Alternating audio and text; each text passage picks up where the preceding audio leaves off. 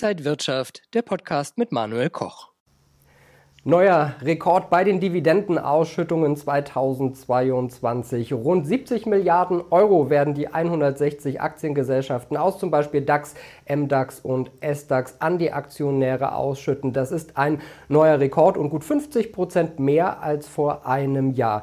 Wie sollten Anleger jetzt ihre Dividendenstrategie wählen? Wie kann man davon profitieren? Darüber spreche ich mit Christian W. Röhl. Er ist Investor und Autor und auch Autor dieser Dividendenstudie. Deutschland aus Berlin zugeschaltet. Christian Röhl, schön Sie zu sehen. Hallo. Herr Röhl, wenn wir jetzt mal auf die aktuellen Zahlen gucken, wir sehen einen Ausschüttungsrekord nach Corona, vielleicht verständlich, aber jetzt sind wir ja auch wieder mitten im Ukraine, in der Ukraine-Krise, im Krieg. Äh, ist das noch gar nicht so richtig eingeflossen vielleicht in die Studie? Nee, das ist äh, in die Studie ist es nicht eingeflossen, weil es natürlich in die Gewinnverwendungsvorschläge zumindest der großen Unternehmen noch nicht eingeflossen ist. Diese entstehen ja dann, wenn der Jahresabschluss vorliegt beziehungsweise intern absehbar ist. Dann machen sich Vorstände, Aufsichtsräte häufig auch äh, im Dialog mit Großaktionären die Gedanken darüber, was kann man denn ausschütten unter Berücksichtigung aller Faktoren. Das heißt, es sind wir so im Januar, Februar, wenn diese Gewinnverwendungsvorschläge ausgearbeitet werden. Das heißt, man konnte noch sagen, jawohl, Corona ist für die Unternehmen wohlgemerkt weitestgehend abgehakt gewesen. Aber der Ukraine-Krieg war ja bis zum 24. Februar eher ein Szenario der Geheimdienste. Das wollte man ansonsten nicht wahrhaben. Insofern spielt das da in der Tat nicht äh, hinein. Ähm, es kann sein, dass wenn heute Gewinnverwendungsvorschläge rauskommen würden in der einen oder anderen Industrie, dass die vielleicht ein bisschen defensiver ausfallen würden. Wir haben das gesehen bei einem Nebenwert bei H&R Spezialchemie, die hatten ein bombastisches Jahr 2021, hätten richtig ausschütten können, aber die haben gesagt, na, also mit Blick auf die wirtschaftliche Lage und auf diese ganzen Unsicherheiten halten wir das Geld lieber mal im Unternehmen, waren also vorsichtig. Gleichzeitig darf man aber auch jetzt den Unternehmen, die üppig ausschütten, die dafür verantwortlich sind, dass dieser Dividendenrekord zustande kommt, nicht attestieren, dass sie vielleicht äh, etwas zu großen Schluck aus der Pulle nehmen, sondern die Dividenden, die wir jetzt sehen, sind eine Rückkehr zu einer normalen Ausschüttungspolitik, die Anleger in angemessenem Maß an den Gewinnen und an den Cashflows beteiligt im vergangenen Geschäftsjahr. Das waren sehr, sehr gute Ergebnisse und man darf ja auch nicht vergessen, 2020 haben viele Unternehmen die Dividende unter dem Eindruck von Corona ganz gestrichen oder nachträglich die Gewinnverwendungsvorschläge zumindest deutlich gesenkt. 2021 wurden dann trotz guter Ergebnisse die Dividenden auch nicht so gezahlt, wie man es vielleicht hätte erwarten können. Das war nur eine Stagnation. Jetzt diese Rückkehr ist also auf jeden Fall wirtschaftlich berechtigt mit dem Blick in die Vergangenheit. Tja, und was nach vorne kommt, wir wissen es nicht. Ja, für Anleger natürlich gut. Schauen wir mal auf einige Unternehmen. Stark angehoben haben zum Beispiel Mercedes-Benz oder BMW. Wer zahlt denn jetzt die besten Dividenden? Naja, Sie haben das ja schon erwähnt. Mercedes ist tatsächlich der Spitzenreiter, der neue im DAX mit über 5 Milliarden Euro. Äh, das äh, ist auch im DAX eine neue Rekordsumme für einen Einzelwert. Ansonsten generell die Autoindustrie.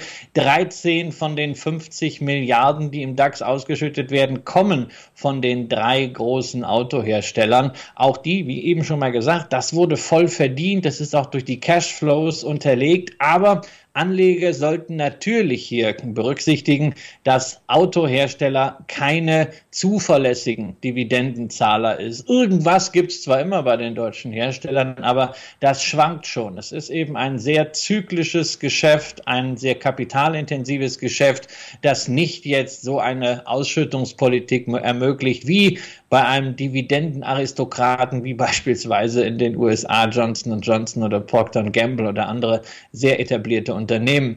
Äh, kleines Schmankerl am Rande. Normalerweise ist es ja immer so, dass das größte Unternehmen im DAX das Ausschüttungsschwergewicht gleichzeitig auch das Dividendendickschiff für den gesamten deutschen Aktienmarkt ist. Das sehen wir in diesem Jahr erstmals, seit ich mich erinnern kann, nicht, sondern der in absoluten Zahlen größte Dividendenausschütter ist überhaupt in keinem Index. Es ist Hapag-Lloyd, nur 3,7 Prozent Streubesitz, deswegen nicht im DAX, nicht im MDAX, nicht im SDAX. Die schütten dieses Jahr sogar 6 Milliarden aus. Dividende wird verzehnfacht. Freut sich nicht nur Großaktionär Klaus-Michael Kühne, der ja nicht nur durch seine Spedition, sondern auch durch seine Gaben an den HSV in Deutschland bekannt ist, sondern auch die Freie und Hansestadt Hamburg, die ebenfalls 850 Millionen Dividende vereinnahmen darf. Auch da natürlich die Warnung, der extreme Gewinnanstieg, der extreme Dividendenanstieg kommt aus den Frachtraten, die in der Containerschifffahrt deutlich angezogen haben. Daran hat Hapag-Lloyd stark partizipiert, aber auch die Frachtraten sind zyklisch und wenn wir durch Inflation, durch Energiekrise, durch Lieferkettenproblematik, China-Lockdowns da in eine neue rezessive Tendenz reinlaufen sollten, dann darf man natürlich auch diese Dividende nicht projizieren in die Zukunft. Elf Unternehmen haben sogar in den letzten 25 Jahren noch nie die Dividende gesenkt. Das ist so der Dividendenadel. Wie sieht es bei den Unternehmen denn aus?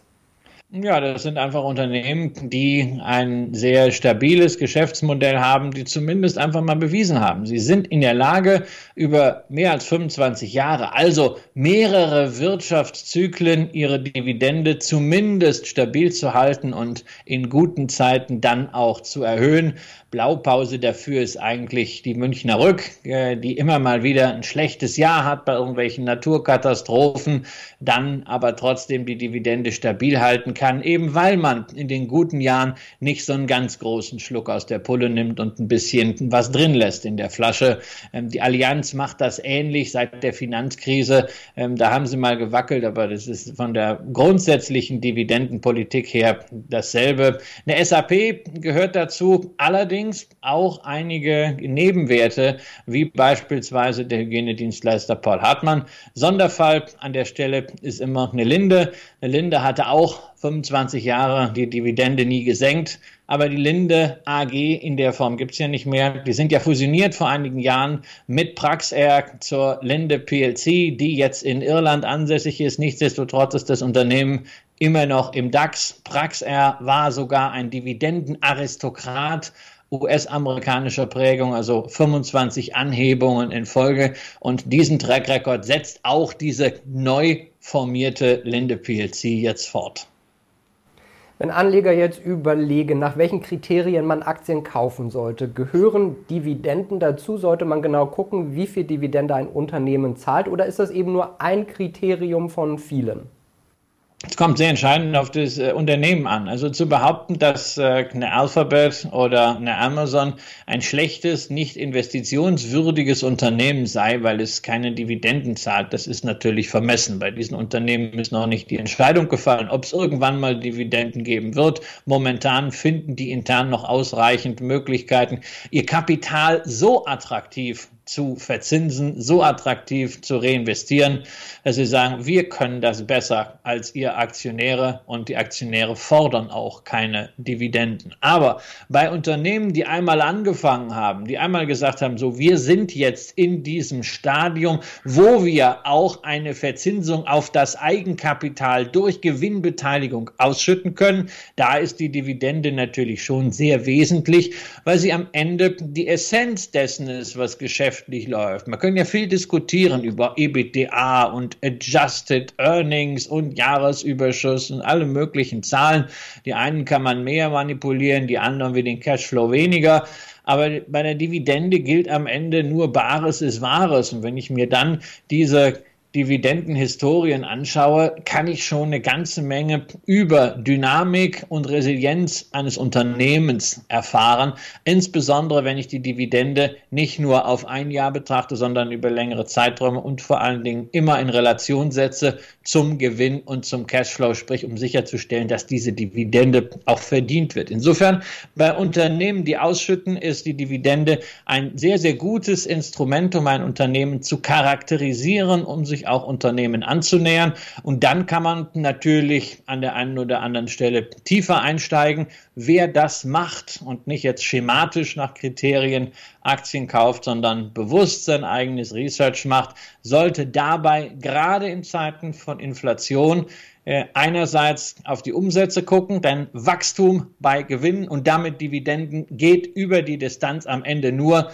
wenn auch die Umsätze wachsen, gerade in Zeiten steigender Preise. Und zum anderen auch bitte einen Wert, äh, einen Blick in die Bilanzen werfen, denn dort kann man sehen, ob ein Unternehmen finanziell frei ist oder ob es verschuldet ist und ob ein Unternehmen Luft angesammelt hat, nämlich in Form von Goodwill, also viele immaterielle Vermögenswerte, bei denen das Risiko bestehen könnte, dass sie abgeschrieben werden müssen in wirtschaftlich schwierigeren Zeiten.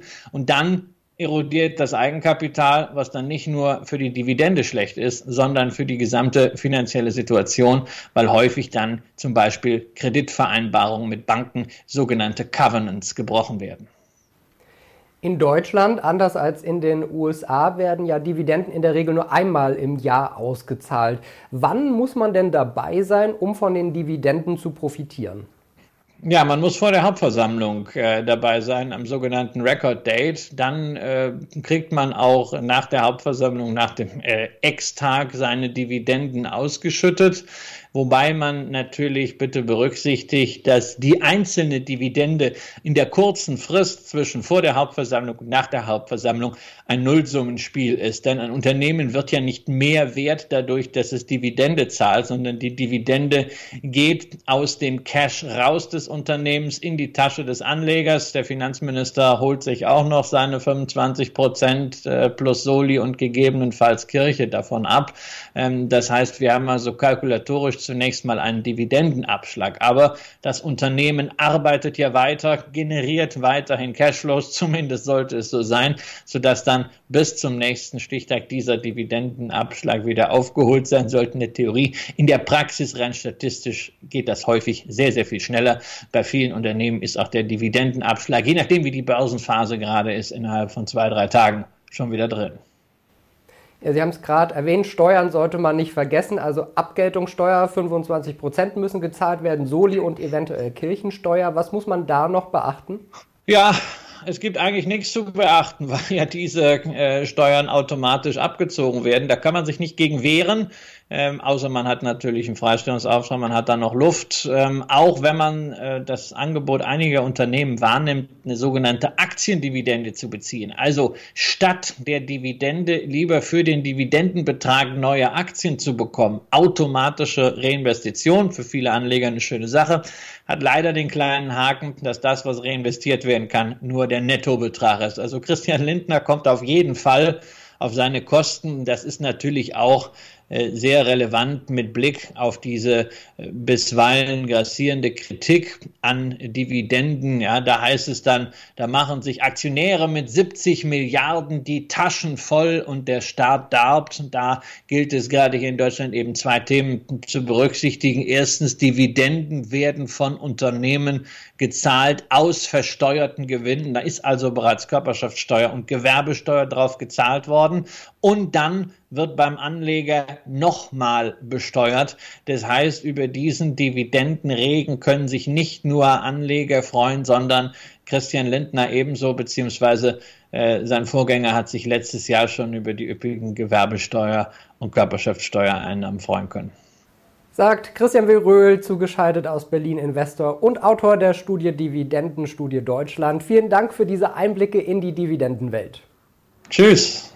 Danke Ihnen nach Berlin und danke Ihnen, liebe Zuschauer, fürs Interesse. Bleiben Sie gesund und munter. Alles Gute.